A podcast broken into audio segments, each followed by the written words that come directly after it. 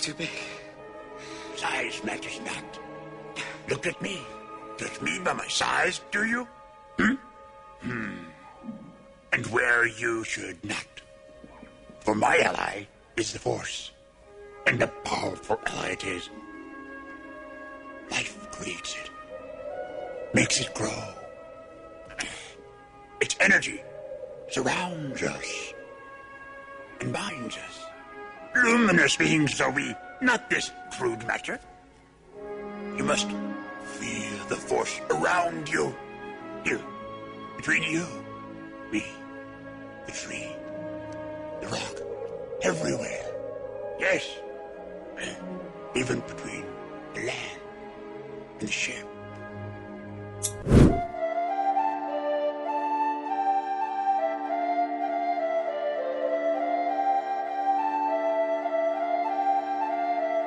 Olá, senhoras e senhores, aqui é o Dresler, está começando mais um Taverna do Jasper e hoje nós vamos falar aqui de um financiamento coletivo que está estreando hoje, que é a edição traduzida de Forbidden Lands.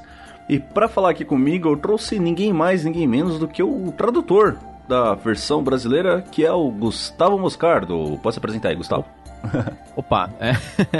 tudo bem pessoal? Eu sou o Gustavo é, Moscardo Domingues, eu também sou conhecido como Rei Grifo em, em, alguns lugares, por causa do canal e do podcast também. E eu sou, como, como o Lester falou, o tradutor do Forbidden Lands e, de certa forma, acabei virando também o, o diretor de conteúdo dele aqui no Brasil. Olha. tradução. É... Então, manda ver. Mas, Gustavo, as pessoas que querem te encontrar, quais são as suas redes sociais aí, o seu canal, o seu podcast? Pode fazer todos os jabá ah, já, já, Jabá já é agora. Já é agora, logo no começo, é que é pro cara não fugir. É. Tá, tá. Não, é, se vocês quiserem me, me procurar, na verdade, você, você, pode me achar no, no canal, que é youtube.com/barra Rei Grifo, Rei de realeza e grifo de o animal mitológico mesmo, é isso mesmo, Rei Grifo. E você também pode procurar na, na, nas redes sociais. O meu arroba é Reigrifo, o Instagram também é Reigrifo, é, tudo é Reigrifo. E se você quiser ouvir o meu podcast também, um podcast sobre literatura fantástica. É, atualmente a gente até está começando a entrar no, nos temas de RPG. É, o podcast também é Reigrifo, você pode encontrar aí no Spotify, no Deezer, no YouTube, em todos os lugares e agregadores de podcast, no iTunes, onde você quiser procurar. Maravilhoso. E antes da gente entrar aqui no nosso tema, se você gosta do nosso projeto, considere nos apoiar através de paypay.me barra questcast. Com qualquer contribuição a partir de 5 reais você já entra no nosso grupo exclusivo de apoiadores, onde tem uma galera muito firmeza. Além do que em outros tiers de recompensa lá, você vai poder jogar com a gente na, na Guilda Citrino, você vai concorrer a diversos prêmios, que na maioria das vezes são Miniaturas, miniaturas essas que são produzidas pela Caverna do DM, como vocês sabem aqui é a minha lojinha de miniaturas impressas em 3D. E se você quiser comprar lá, você clica aqui no link do QuestCast que você vai ter 10% de desconto e ajuda a manter o projeto aqui. Ah, e fica até o final porque vai ter promoçãozinha bacana aqui relacionada a Forbidden Lands, hein? Então, segura aí. Opa! Quero saber também. Mano. Sim. você teve. Você acha que você levou um, um spoilerzinho da, da promoção lá no, no Dungeon Geek? Que são nossos parceiros ah, também. Ah, tá. tá, tá. então, beleza. Vamos lá então. Cara, é, Forbidden Lands, pra quem não sabe nada, assim, como você explicaria o, esse cenário, esse jogo? Tá, é, primeiro eu vou assumir que quem, quem, quem estiver ouvindo conhece RPG, pelo menos, né? Então ah, eu não preciso explicar essa parte. É, essa parte não precisa, não. é, é, porque às vezes, às vezes eu já tenho que começar assim, olha, RPG é um jogo de interpretação. Não, mas ok. O Forbidden Lands, ele é um jogo de fantasia medieval com um, uma forte... É, com um forte espírito de sobrevivência. Ele tem um foco muito grande na ideia da, da sobrevivência e na exploração mas numa exploração bastante dificultosa. Então, ele é um jogo que ele utiliza um mapa, um mapa aberto diante, do, diante dos jogadores. Esse mapa ele tem uma rede em hexágonos, né, que a gente chama de X-Grid em geral. E, de certa forma, esse, esse jogo é um X-Crawl, né, que é um estilo de jogo que os personagens eles vão viajando no mapa através dos hexágonos e eles têm que fazer aquele gerenciamento de recursos, de comida, de água, enfrentar é, criaturas aleatórias nas áreas selvagens, perigos geográficos além das criaturas, esse tipo de coisa. É, Forbidden Lands ele foi lançado lá fora pela editora sueca chamada Free League e uhum. ela originalmente ele saiu o, o, financiamento coletivo dele foi feito em 2017 ele saiu mesmo ano passado em 2018 é, e esse ano ele foi um, o principal título é, a receber não ele foi o título que mais recebeu premiações nos Emmys, né, que são como se fosse o Oscar aí do RPG é, ele recebeu dois ouros e duas pratas, porque o N ele dá colocação, né, para para as premiações. Então ele recebeu o ouro em melhor, melhor cartografia, justamente, porque o mapa dele é muito legal e, você, uhum. e ele tem um forte foco no mapa. E ele recebeu o ouro também em melhor valor de produção, que seria melhor qualidade do produto, melhor custo-benefício do produto. Então, ó, já tem uma dica aí para quem quiser apoiar o produto, já sabe que a qualidade é excepcional. E, a, e ele recebeu prata em melhores regras e melhor RPG do ano, né? Melhor, melhor produto, né? De fato. E em, em absoluto. Sim. E ele o... perdeu pro, pra, pra, pro Call of Cthulhu, mas, assim, é justo, Call of Cthulhu também é sensacional, mas Sim. realmente, é, ele, pelo menos, ele teve o reconhecimento. É, ele nas, o RPG nasceu como uma meta extra, por incrível que pareça, de um financiamento coletivo de um livro de arte. Hum. É, ele, ele nasceu como uma meta extra do financiamento coletivo do livro do Niels Gullikson. O Niels Gullikson, ele é um artista que ele é muito conhecido por seus desenhos de fantasia. Uhum. Ele, ele, desenhava muito nos anos 80, ele já desenhou inclusive para livros, outros livros de RPG. E o Nils Gullikson, ele é sueco e ele é um cara assim que ele é considerado meio que um tesouro nacional entre os jogadores de RPG da Suécia. O pessoal gosta muito dele e tal. E aí, quando fizeram esse livro de arte, um do, da, uma das metas do financiamento coletivo é que haveria um RPG baseado na arte de fantasia do Nils Gullikson. E eles iriam reunir a arte e fazer um RPG a partir dela. Nossa. E, e, e eles atingiram essa meta. E aí quem ficou com, com essa missão foi a, a Free League. A Free League, ela é talvez a, a principal editora de RPG ali da, da Suécia, uhum. é uma das maiores da Europa também. Ela atualmente ela é conhecida por, por outros RPGs como Mutante Ano Zero, o Coriolis e o Tales from the Loop. Todos esses RPGs e o Forbidden Lands usam o mesmo sistema base que é chamado de Year Zero Engine que ele nasceu com o Mutante Ano Zero, que é um, um sistema que ele utiliza é, principalmente o D6. Algumas versões utilizam outros dados. Uhum. Por exemplo, o Forbidden Lands ele vai usar aí o, o D8, o D10 e o D12 também, além dos D6, mas o D6 é o principal. E ele, esse sistema ele utiliza quatro atributos e os atributos e, e nesse sistema sempre tem em comum que os personagens eles não têm pontos de vida Hum. Ao invés disso, você toma dano nos atributos. Diretamente nos atributos. E quando você toma dano no atributo, é como se o atributo estivesse caindo de fato. Então, hum. tem quatro atributos lá, que é força, agilidade, astúcia e empatia. Aí, assim, dano físico é, de combate é dano de força. É, a fadiga, o cansaço é dano de agilidade. A confusão, a insanidade é dano de astúcia Sim. E, e o estresse e a depressão são dano de empatia. Uhum. Isso causa um efeito de que se você tá no meio de uma batalha, ou às vezes você tá sobrevivendo mesmo no mapa, tá ficando com recursos escassos, passando fome, etc., vai ficando mais difícil de você conseguir fazer as coisas, né? Sim, exatamente. Eu já tinha feito uma comparação. É, ele, ele lembra um pouco nesse sentido, um, um, jogo que muita gente conhece aí de videogame, que de, acho que é de PC, na verdade, que é o Darkest Dungeon que uhum. ele, ele tem esse gerenciamento mental dos personagens, que é a ideia que não basta só você ser um, um guerreiro poderoso dentro de uma armadura impenetrável e uma espada, tipo, você aguenta também a pressão, você aguenta os, os locais que você está explorando, eles serem tão sombrios e tão bizarros e tão assustadores. Porque o Forbidden Lands, ele tem uma parte que puxa um pouco pro terror também, hum. né, quando você encontra é, as criaturas da, desconhecidas das, das Terras Proibidas, né? É, vamos eu comecei a misturar o sistema, mas vamos voltar um pouco. Sim. Vamos, a gente é. já falou um pouco da, da história, deu uma entrada no sistema, passou um pouquinho no cenário. Vamos é, focar é, é. No, no cenário, então. Esse cenário de Forbidden Lands já deu a entender que é um, um cenário de fantasia medieval, né? Mas, Isso. pelo que eu tava lendo sobre ele aqui, tem alguns diferenciais aí. Não só pelo clima de que dá, tem uma pegadinha de terror também, mas descreve ele aí pra gente, fala pra gente. Então, é, o que, que eles fizeram? Quando, quando eles desenvolveram o jogo, que eles tinham que utilizar arte, então eles falaram: a gente vai ter que fazer um jogo de fantasia e a gente vai ter que usar as coisas que estavam nas artes originais do Nils Gullickson. Incluíam anões, elfos, halflings, então todas essas coisas, orcs, todas essas coisas que a gente está acostumado a ver em, na maior parte dos outros RPGs de fantasia, seja no, sei lá, no D&D, no 13 uhum. era, qualquer outro RPG, Tormenta, né? É, você vai encontrar aqui. Mas aí, como eles eram obrigados a utilizar essas raças, eles quiseram dar aquele gosto especial, aquela coisa bem diferente para elas e para o cenário em si.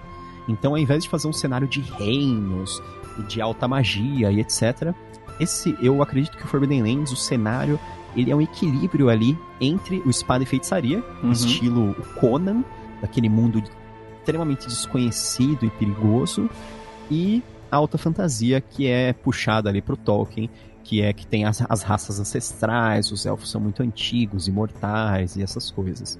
Então é, ele dá essa misturada.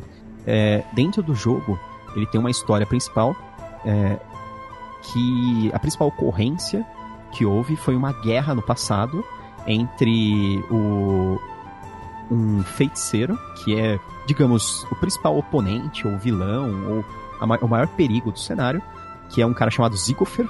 Uhum. O Zigofer, ele era um tribuno arcano. O tribuno arcano, eles eram feiticeiros que lideravam exércitos na guerra. E, e os feiticeiros humanos, eles eram conhecidos por invocar demônios e utilizar umas, uns tipos de magia que as outras raças desprezavam. E eles o, o Ziggler, ele foi é, governador, ele foi o líder de uma, uma grande invasão nas terras do, das raças ancestrais, que eram os, os elfos aí, os anões, uhum. E também de humanos que eram refugiados do próprio reino de onde ele vinha. Ele, ele vinha de um reino chamado Amiendar. E ele liderou um, um grande exército para lá, e depois ele, quando ele conquistou uma parte da região, ele foi sagrado governador com o tempo, ele ficou morando lá. E depois ele acabou conhecendo é, uma, uma elfa, que também era uma feiticeira. A elfa acaba se apaixonando por ele. Uhum. E ela tinha uma habilidade muito especial, que era conversar com os mortos. Ela começa a ensinar ele essa habilidade. E ao mesmo tempo eles têm filhos, etc. E ele desenvolve essa habilidade numa, numa forma assim total de necromância. Então, é, essa habilidade começa como só ter o contato com os mortos acaba virando um, uma habilidade de controle sobre os mortos. Uhum. E ele começa a adquirir cada vez mais poder em, em, em, relação assim à magia, porque ele queria cada vez mais magia. Ele já tinha a magia dos tribunos, que era a magia de sangue, que tinha a ver com os demônios. Aí depois ele adquiriu a magia da necromância e começou a fundir as magias e fazer um monte de coisa bizarra. Ele tinha laboratórios onde ele fazia híbridos de humanos e demônios. Ele tinha coisas assim semi-mortas e, e, e misturados com demônios também. Nossa. ele adorava, adorava um demônio, pelo jeito. Ele era um fabricador de tiflis, ou tiferinos e, agora. é. Mas aí, no fim das contas, o, o que acontece é que o reino é, ao qual ele prestava contas, que era Miendar, acaba sabendo dessas experiências bizarras dele, e o rei daquele reino, que é o Algarod, ele lidera um exército imenso contra o, o Zigofer. Uhum. E ele invade também é a, o, o, norte, novamente, o norte é, é a região de Corvandor, que é onde o Zigofer estava governando na, na, época. E ele luta contra o, os exércitos do Zigofer, porque o Zigofer resistiu. É, e aí, no fim das contas, o Zigofer, em desespero, quando ele está perdendo a guerra contra o, o Algarod, ele faz o ato que é, acaba definindo a Forbidden Lands. Ele abre o Nexus, que é um portal para o plano dos demônios. E os demônios jorram através desse portal e eles devastam a Terra completamente. Uhum. Eles então é assim, é um cenário meio pós-apocalíptico, mas não é um, é um pós-apocalipse medieval. Não é que existia tecnologia e aí os caras viraram medieval. Não, não. Eles eram medievais, eles foram totalmente destruídos e eles continuaram medievais. É, fica aquele, aquela pegada de destruição total, né? Tipo, grandes cidades Isso. já não existem mais. Isso, exatamente. Não, não existe grandes assentamentos, não existe nada disso. Foi tudo devastado. E junto com. Depois e, o, o, Nexus acaba sendo controlado, a horda de demônios para de vazar tão destruidoramente assim. Mas ainda restam muitos. E além disso, durante essa época, o Nexus ele acabou trazendo uma presença da, do, da, do reino dos demônios ali, que é, é uma coisa que acabou mudando muito a Terra. Essa, essa presença é a névoa de sangue. A hum. névoa de sangue é uma coisa que eles não sabem o que, que é, se é uma criatura, se é um, uma, uma coisa geográfica mesmo, uhum. mas a névoa de sangue, ela é uma neblina vermelha que só aparece à noite, toda noite ela aparece, ela se levanta do chão e ela preenche todo o continente de Corvandor. E essa névoa de sangue, ela, se você entrasse dentro dela, você morria. Você desaparecia e você era encontrado depois todo retalhado, todo estraçalhado. Nossa. E o que acontece é que ela, se, só se você entrasse dentro dela. E a névoa de sangue, ela não entrava dentro da, das vilas, assim. Então ela não entrava dentro da casa das pessoas, essas coisas. Então à noite, todos, de dia, os aldeões viviam sua vida normal. Eles iam lá, é, pescavam, plantavam, faziam tudo que tinham que fazer. Uhum. E de noite eles voltavam para casa, trancavam as portas, as janelas e tentavam esquecer que havia névoa de sangue do lado de fora. Mas só trancar a porta e janela já resolve o, o problema? Já, já, ah. já. Eles. O negócio é que você tinha que estar dentro da sua casa. Uhum. Tanto que existiam algumas coisas assim. Não adiantava você viajar e tentar ficar num abrigo. Existiam aqueles que viajavam, mas era muito difícil. Mas a definição é que a névoa de sangue, ela durou 300 anos. E durante esses 300 anos, é, praticamente as vilas ficaram isoladas, porque uhum. você podia viajar no máximo meio dia de distância, porque você precisava de mais meio dia para voltar para dormir na sua casa. Sim. Mas não tem como, por exemplo, não, não adiantaria, sei lá, se ele tá numa carruagem mega grande assim, o suficiente para fechar e fazer como se fosse um acampamento móvel. Não, porque o negócio não é as janelas e as portas. É a o sua casa. É a psicologia da sua cabeça. Ah, entendi. Cara, isso me lembra um Você... pouquinho o. Aí falando de jogo eletrônico, a. O Don't Starve. Não sei se Sim, já chegou de certa a jogar. forma. É, não, eu não joguei, mas eu, eu conheço o jogo, assim, o, superficialmente. O Don't Starve ele é um jogo de sobrevivência, né? Basicamente, gerenciamento de recursos. Então, quem olha assim por cima vai é, não graficamente, né? Mas vai te lembrar um pouquinho daquela coisa de Minecraft, que você tem que coletar recursos, craftar itens, etc. Só que ele tem uma estética bem. bem Tim Burton. E tem o elemento do, do desconhecido e do medo. Então quando escurece, é, monstros começam a aparecer e se você não tiver luz. É, e hum. esses monstros, na verdade, são criações da mente do personagem que você está controlando. E esses monstros te atacam e você morre. Então você tem que estar tá sempre com uma é, fogueira acesa, assim e tal. Então, é, é, é, é, basicamente é isso. Porque existe a influência psicológica, existe, existe uma justificativa para tudo isso. Uhum. Você, se você jogar a campanha, se você jogar o jogo, você acaba descobrindo, eu só não tô contando porque é spoiler. Ah, sim. tem muita coisa no jogo que. O jogo ele tem um metaplot, ele tem uma história que tá ocorrendo. Os personagens, quando jogam, eles podem se envolver com ela ou podem não se envolver com ela, é a uhum. escolha deles. E acho que isso é interessante, mas tem uma história rolando muito grande por trás de tudo. Então, essa névoa de sangue, depois de 300 anos, ela some. Uhum. Ninguém sabe por quê. E aí, aí que começa o jogo. Aí que os jogadores vão começar a jogar. Porque assim, faz, sei lá, meses que a névoa de sangue desapareceu. Realmente, os caras estão constatando que ela não voltou mais à noite. Uhum. E eles começam a tomar coragem, né? E, e explorar o mundo. Sair, e começar a explorar o mundo e sair das vilas. Então é assim. Por isso que o Forbidden Lands ele usa um mapa aberto só que nesse mapa não tem nada marcado. Você vê, você vê onde tem montanhas, você vê onde tem florestas, você vê onde tinham cidades antigas, essas coisas, que é o mapa conhecido, que os caras conheciam realmente. E só que aí você vai explorando, porque como o mundo mudou nesses 300 anos, né? Sim. O que, que houve de diferente? Porque assim, existiam aqueles que conseguiam viajar através da neva de sangue. Eram raros, mas existiam. Uhum. O principal deles e o maior perigo era um grupo chamado de Irmandade Enferrujada. A Irmandade Enferrujada, eles eram uma igreja é, extremamente fanática. Eles idolatram eles idolatram dois deuses, que é um casal, que é o deus Ferrugem. É, ele, ele, é representado pela Ferrugem mesmo. Uhum. E, e a, a, deusa chamada Remy. E eles acreditam que a névoa de sangue é uma manifestação da deusa deles, da Remy. Hum.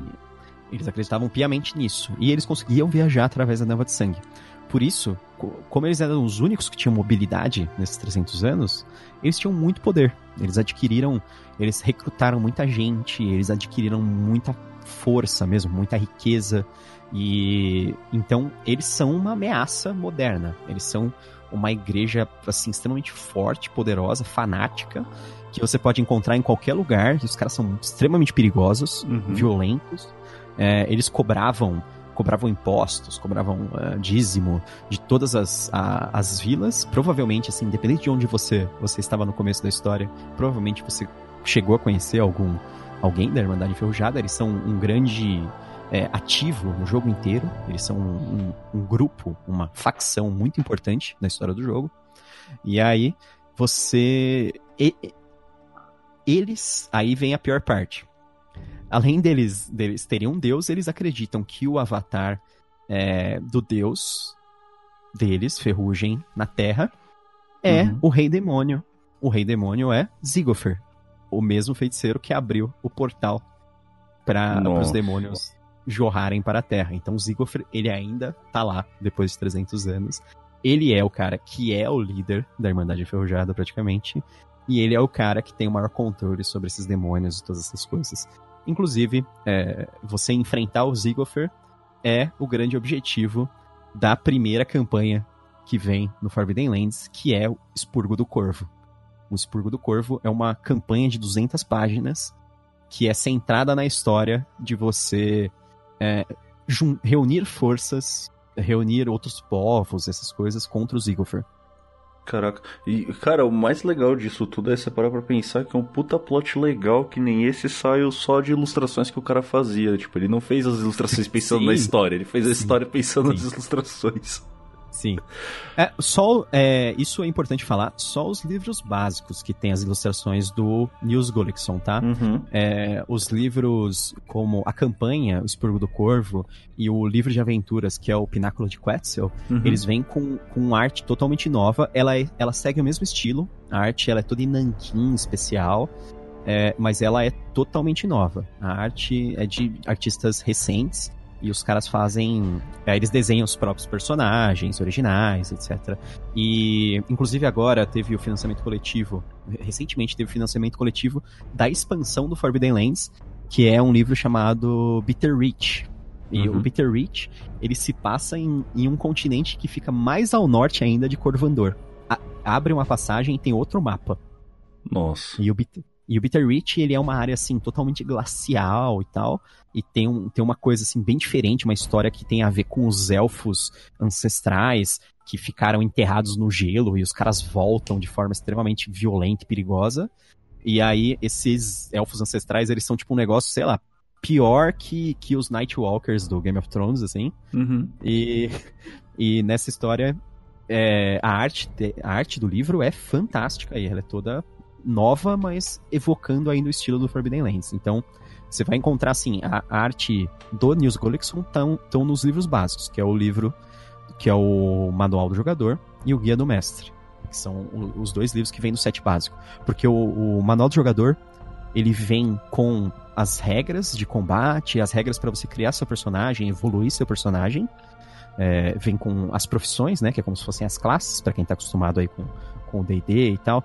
É, vem com as profissões, vem com as ascendências, que são as raças, vem com as magias, com essas coisas. E o, o Guia do Mestre, ele vem com locais para você fazer as aventuras, vem como você fazer a nave- navegação pelo mapa, como, como o pessoal joga através da nave- navegação do, do mapa, vem as áreas de aventura, que são realmente como se fosse lá a- as masmorras os locais que os, que os aventureiros podem encontrar, vem com vários encontros aleatórios, vem com o bestiário, que são os inimigos, ele vem com tudo que o mestre precisa mesmo. É comparando aqui livremente com o D&D, é como se fosse uma mistura de livro do mestre e livro dos monstros, uhum. enquanto o outro é realmente o livro do jogador. O livro do jogador. Você falou que o, a navegação do mapa dele é como se fosse um hex crawl e tal. É, conforme você vai navegando no mapa, você vai rolando tabelas para saber o que tem ali na, naquele hex que você chegou? Sim, sim. É, isso é maneiro. Assim, falando, falando especificamente da, da mecânica do jogo, ela funciona assim. Primeiro, é, isso que é, eu acho muito legal, na verdade. Sim. É, é, é, é, é lógico que você vai todo mundo vai desconfiar porque eu sou o tradutor, etc. mas eu realmente. É, porque assim, o que acontece? Primeiro, o grupo ele tem que designar quem do grupo é o guia quem é o navegador. Hum. Quem é o cara que vai guiar o grupo através da área selvagem. Aí você vai escolher alguém que manja aí de sobrevivência, né? Você vai escolher o cara, hum. tipo, caçador, que é meio que como se fosse o ranger, umas Sim. coisas assim. Mas é bem liberado, olha. Aí, esse cara, ele só vai navegar e ele vai fazer testes para viajar através da área selvagem, fazendo uhum. testes de sobrevivência. E é legal que, assim, os testes dele, se ele não passa, por exemplo, acontecem os eventos é, negativos. Ele, você pode fazer o grupo se perder, você pode viajar pro, pro, pro hexágono errado, você pode. É, você pode voltar o hexágono sem querer, você pode é, cair num local perigoso, um local assim, geograficamente perigoso, tipo você entrar em areia movediça, você pântano. Entra, isso, um pântano, você entrar numa área cheia de espinhos que você, você se machucam para conseguir sair de lá, sabe? É, uhum. É, tem uma série de coisas que você pode encontrar. E depois, ao mesmo tempo, tem um personagem que vai ser o vigia do grupo. É, tem que ser um outro personagem, que ele é o cara que tá prestando atenção. Porque no Forbidden Lands é assim, não é, é quando tem algum evento, não é todo mundo que faz o mesmo teste. Você escolhe um. O grupo ele faz um teste só. Então você escolhe o melhor personagem do grupo pra fazer o teste e ele faz o teste sozinho. Uhum. E aí, se passou, passou. Se não passou, ninguém passou. Já era. E, é porque é, é. é bem, bem trabalho equipe mesmo, né? Cada um tá com Isso. uma função na, de, na, na, na, no trabalho de garantir a sobrevivência do grupo. Tá, cada um tá fazendo no que é melhor ali. Sim, exatamente. Então, enquanto você faz isso, um, um, personagem pode caçar, o outro personagem pode ser o guarda, né? Como eu falei, uhum. pode ser o vigia. O outro tá montando é, um acampamento. Sim, tem um personagem que pode montar acampamento, tem um personagem que pode encontrar água, tem um personagem que pode encontrar comida, tipo, é, colhendo frutas ou colhendo coisas, tem um personagem que pode encontrar comida, tipo, pescando. Tem perícias específicas para tudo isso. Uhum. E aí no uhum. final é assim: ah, ah eu, eu, trouxe a comida, ok. E agora tem um personagem que tem que cozinhar. O personagem uhum. tem que saber tem que saber ter a habilidade de cozinhar para poder transformar aquela comida crua, por exemplo, em geral, em alguma coisa assim é, saudável para os personagens realmente conseguirem recuperar não... os pontos de, de atributo. Não vai dar uma Porque... desinteria nele. É, pode acontecer. Tem isso. É, e tem o montar acampamento, por exemplo, é, um dos personagens faz o teste de montar acampamento. Tem até um talento que, que se chama aquartelador, que é tipo, o seu cara é bom em montar acampamento. Aqua... A... Eu não consigo nem falar essa palavra, cara. é, de aquartelar. Aquartelar, de tipo quartel, né? Tipo de quartel, é. O aquartelador, ele é o cara que monta acampamento, ele é o cara que manja muito de fazer acampamento. Então ele, ele, ele acha um local seguro, seco, que pode fazer uma boa fogueira, é tudo isso. Porque assim, você pode ter evento que você erra também. O, o, o, teste de encontrar acampamento. O local que você encontrou ah, é baixo demais e à noite chove e, e o acampamento inunda, Enche sabe? Os caras. É, e os personagens podem perder item, um monte de coisa. É, não, aí pode ser, ah, você, você fez um acampamento perto de um local que tem, sei lá, vespas e as vespas te atacam à noite. Uhum. Ou, você, ou você fez acampamento num local que, que fica perto de um monte de sapo que faz muito barulho à noite, ninguém consegue dormir. Sabe? Perto Vai de algum predador, assim. ou então às vezes muita vista para quem tá passando por ali, e aí tem bandidos que te atacam durante a noite. Tem, tem eventos de, de encontro, tem tudo isso. E aí, é assim, por isso muita gente fala que o Forbidden Lands, por isso ele é um jogo que se joga sozinho. É um jogo Porque que eu, todos pelo... esses eventos é, pelo que é. eu tô vendo, como você vai rolando tudo, ele é um jogo que facilita o trabalho do mestre, que não precisa ficar planejando muitas coisas, né? Porque as coisas acontecem. Sim, o mestre ele não precisa facilitar, o, ele não precisa planejar o caminho, né? O caminho vai ser sempre esse desafio é, aleatório, que várias coisas vão acontecendo. Por exemplo, só o livro do, o, o livro do mestre, que é o, o guia do mestre, Uhum. ele vem com 43 encontros aleatórios, assim, dos mais variados possíveis. Tipo, tem encontro, tem nem, nem tudo é luta, sabe? Tem um monte de Sim. encontro bem diferente e que é para coisas pra você encontrar no meio do nada. E aí tem locais que tem maior chance de você encontrar coisas, tem locais que você tem uma chance quase nula, assim, de, ter- de, de ter algum encontro.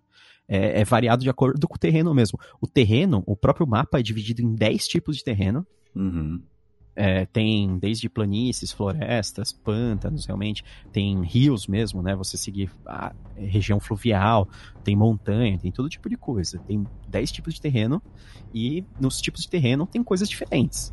Tem encontro que acontece em um terreno que não acontece em outro terreno.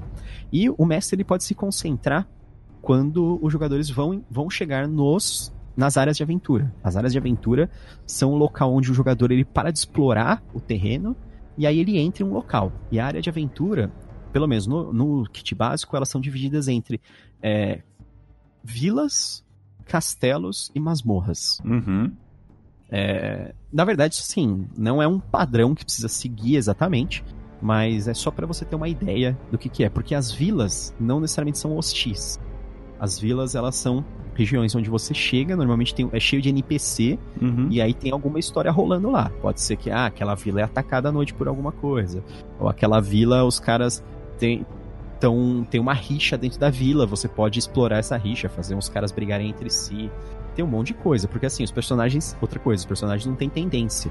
Então eles não têm penali- penalidade e nem vantagem por seguir, por ser bom ou por ser mal. Você faz Sabe? o que for melhor pra você e pronto. Você- exatamente, você faz. o- Tanto que o, o, jogo ele te fala assim: você não é um herói, você é um aventureiro. Você Uhum. é um. Você é um renegado, um cara que decidiu largar a sua família pra sair pro mundo, pra viver pela sua arma e, e pelas suas habilidades de sobrevivência sozinho, sabe?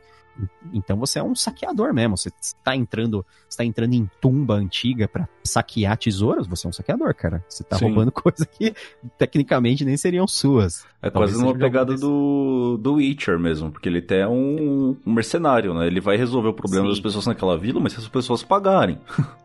Sim, sim, se ele- Exatamente, é, se, se tiver algo, mas em geral, eles vão por interesse próprio, né? Os personagens, eles acabam é, eles procurando as coisas que, que eles querem. Tanto que uma, e uma coisa que eu acho interessante é que, assim, o- os personagens, quando eles começam, você escolhe a idade deles. Seu Hum. personagem, ele pode começar muito velho. Uhum. E isso muda bastante a ficha do, do personagem. Porque os personagens mais velhos, eles têm muito menos atributos, mas eles têm muito mais perícia e talento. Porra, que legal, faz muito sentido isso. Sim, sim, isso muda muito. O personagem jovem, ele tem bastante atributo, mas ele não tem nem perícia nem talento. E o personagem velho é o inverso. E o personagem velho, em geral, ele pode ter um pouco, ele pode ter reputação, que é um negócio assim, ele é conhecido por algo, tal, é bom em algo. Porque tem esse negócio assim, outra coisa, é, os dados, quando você joga, são jogadas de D6, né? Os D6, eles quando você joga é, impor- é importante tirar 6, porque o 6 é sucesso. Você tirar no mínimo um 6, você teve um sucesso. Uhum. Só que toda, toda vez que você tira um, você reserva. Esse um não faz nada a princípio. Aí, é, exatamente. Esse, esse um, ele não, não vai causar nada naquela jogada, na primeira jogada. Aí o que acontece? No Forbidden Lands você pode fazer um negócio que chama forçar a jogada. Por exemplo, você fez um teste e você não teve nenhum sucesso. Ou você teve um sucesso e você desejaria, desejaria ter mais sucesso para melhorar o teste. Uhum. Aí você fala, eu vou forçar a jogada. Forçar a jogada é o quê? Você pega todos os dados que não tirou 6, nenhum, e você joga novamente esses dados. Uhum. E soma o resultado. Só que quando você força a jogada, todos os zooms que você tinha e todos os zooms que você tirar de novo, na nova jogada, Uhum. você toma de dano no atributo que você está usando pro teste. Hum, Então é como se você se esforçasse além das suas capacidades e aí você fica Isso. cansado, distende o músculo, tem uma cãibra. Isso, ou você. você é, por exemplo, eu mestrei recentemente um- uma história que os caras eles encontravam um bicho que é um híbrido de, um- de é, leão e escorpião. Uhum. E aí um cara ele, ele deu um, um golpe devastador nessa criatura que conseguiu arrancar um pedaço do- da armadura natural que ele tinha. É, foi um anão com uma machadada, só que assim, ele forçou a jogada para ter o máximo de sucesso possível nesse golpe, pra, causando muito dano para arrancar mesmo a armadura da criatura. Aham. Então eu falei assim, ele ao mesmo tempo que ele causou muito dano, ele tomou muito dano de força. Então o que, que foi? Foi o eu falo assim, foi o seu seu golpe foi tão forte que ele te machucou junto, Sim. sabe? O, o, o impacto da você sentiu o impacto nos braços do, do, do, do seu golpe e ele te, te deixou detonado também. Então, é, é aquela, é aquela coisa assim, tipo, tenta ficar o dia todo batendo com machado em algum lugar pra você ver como você não vai ficar cansado ou machucado facilmente, né? Sim. O, a, gente, a gente falou mais ou menos dos testes aí, que vai no. que você rola D6 e que 6 é um sucesso. Mas, pra ficar mais claro, no que que os atributos influenciam o seu sucesso ou sua falha na, na rolagem? Toda rolagem é rolagem de atributo. Uhum. Então, é, sempre o, o Forbidden Lands ele tem uma divisão bem justa entre as perícias, que assim, ele tem quatro atributos Aham. e ele tem exatamente quatro perícias ligadas para cada atributo. Sim. Então, a força vai ter quatro atributos ligados a ela, astúcia vai ter quatro atributos, agilidade quatro atributos, ou quatro atributos só, quatro perícias, perdão. Sim.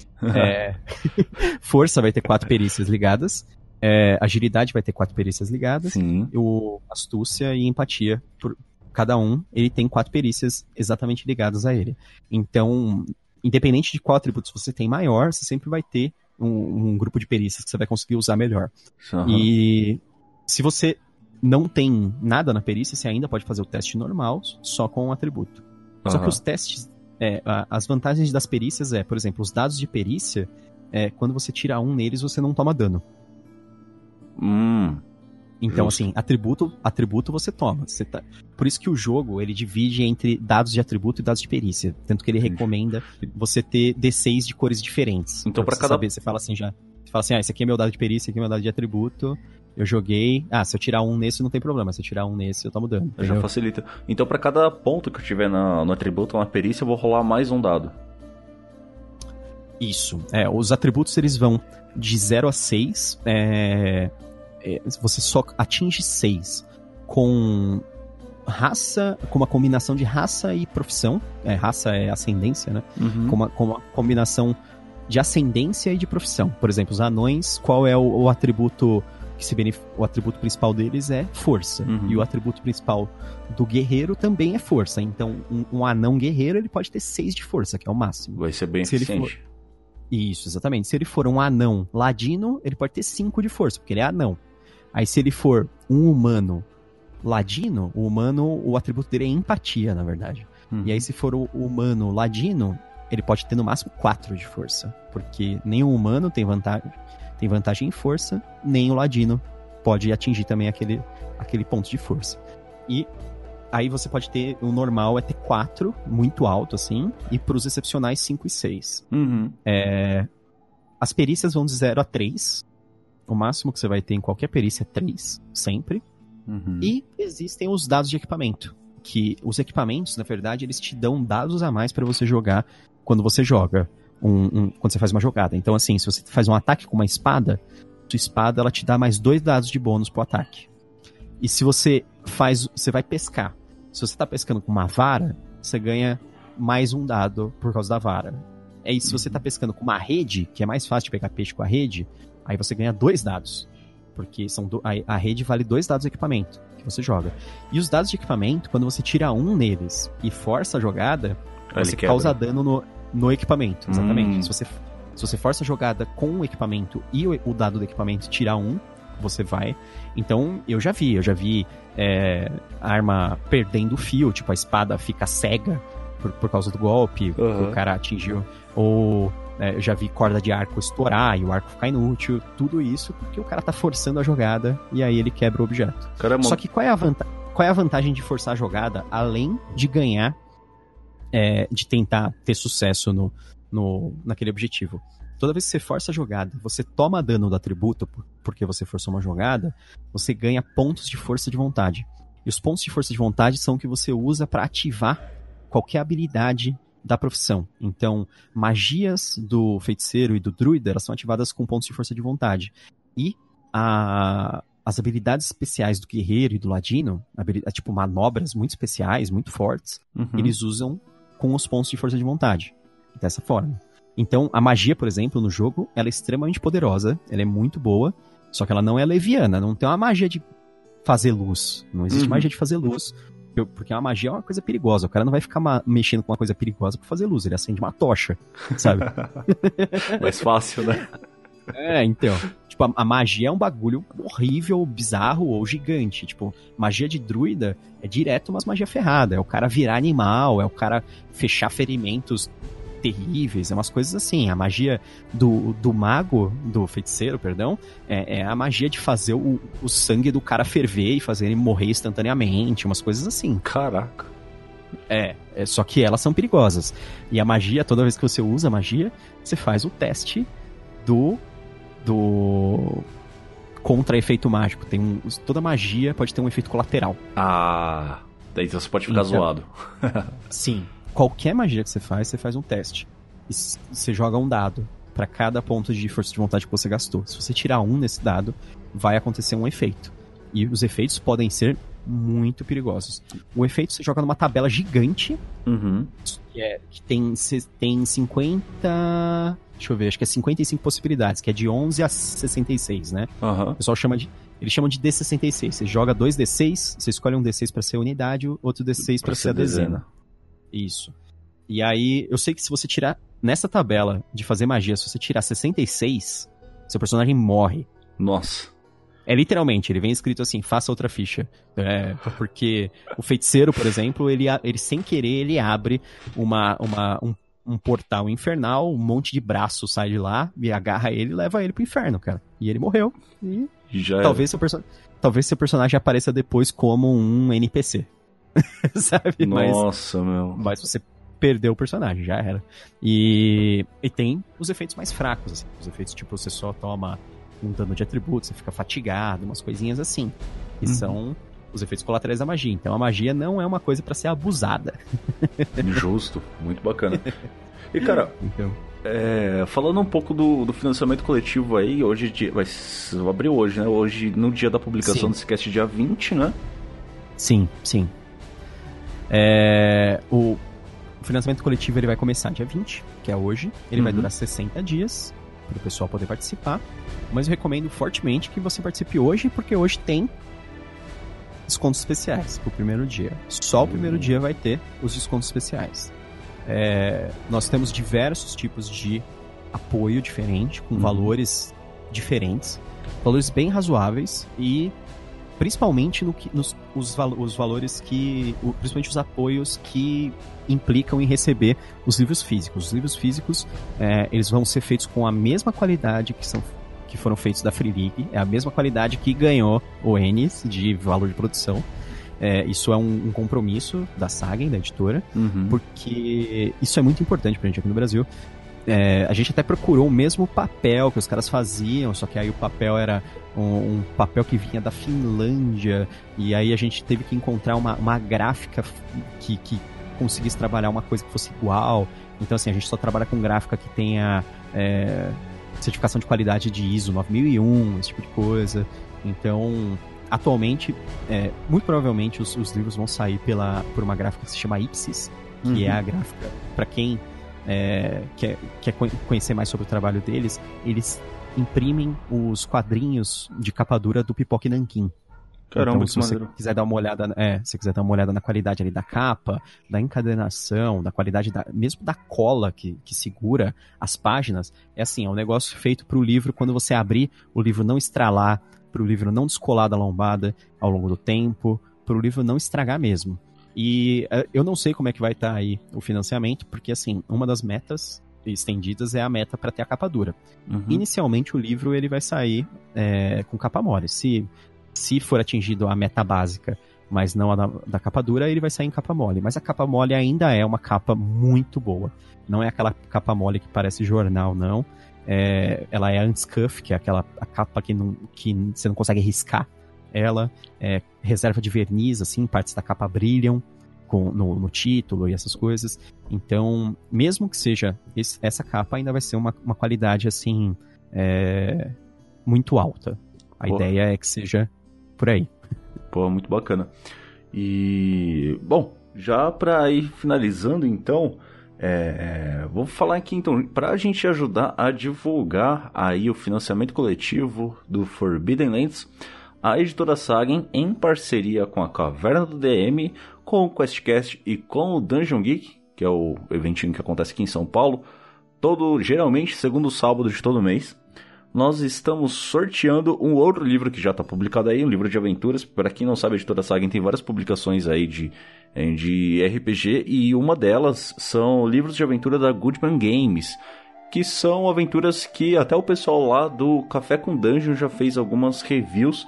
E nós vamos sortear cinco edições da aventura Na Garganta do Dragão, que é uma aventura aí que tem um boss, é uma aventura para nível 12, né? Ela tem um dragão de boss, como o nome deixa a entender.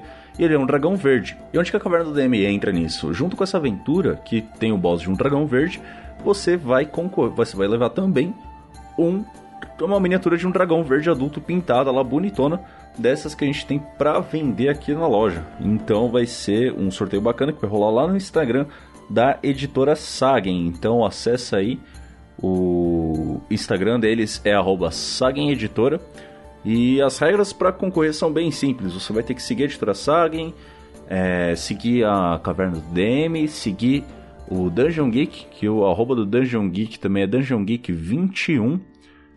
E marcar, curtir a publicação e marcar dois amigos nos comentários, além de, vai estar linkado aqui no, no, no post, entrar lá no grupo do Facebook do Forbidden Lands, que é onde a gente vai manter mais atualizado ali tudo o que está acontecendo, tanto no financiamento coletivo quanto material. A comunidade está trocando ideia ali sobre, a, sobre esse jogo como um todo. Então, Sim. você vai entrar lá, vai ter bastante conteúdo bacana. Lá é o melhor lugar para você se manter atualizado sobre os livros do Forbidden Lands, sobre financiamento coletivo, sobre tudo. A gente está tá conseguindo reunir uma comunidade bacana lá. E se você quiser dar uma olhada sobre o jogo, esse tipo de coisa, a gente libera tudo lá sempre, antes. Exatamente. E é aberto para qualquer um entrar, então fiquem à vontade. Isso mesmo. Então, você quer ter mais alguma coisa para acrescentar? Não, só isso. É, espero que vocês curtam o jogo é, o bastante para ficar animado aí, de repente, participar do financiamento. É, seria muito legal trazer esse jogo super premiado para o Brasil. É, depois dele ter feito tanto sucesso lá fora, né? É, eu acho que a gente está numa era de ouro do RPG aqui no Brasil, que estão vindo cada vez mais RPGs legais, mais RPGs diferentes, mais RPGs interessantes. E eu eu gosto muito de ter participado disso e espero que você é, queira participar também com, com a contribuição. É isso aí. Não esquece de seguir lá o Gustavo em todas as redes sociais dele também e o podcast dele sobre literatura.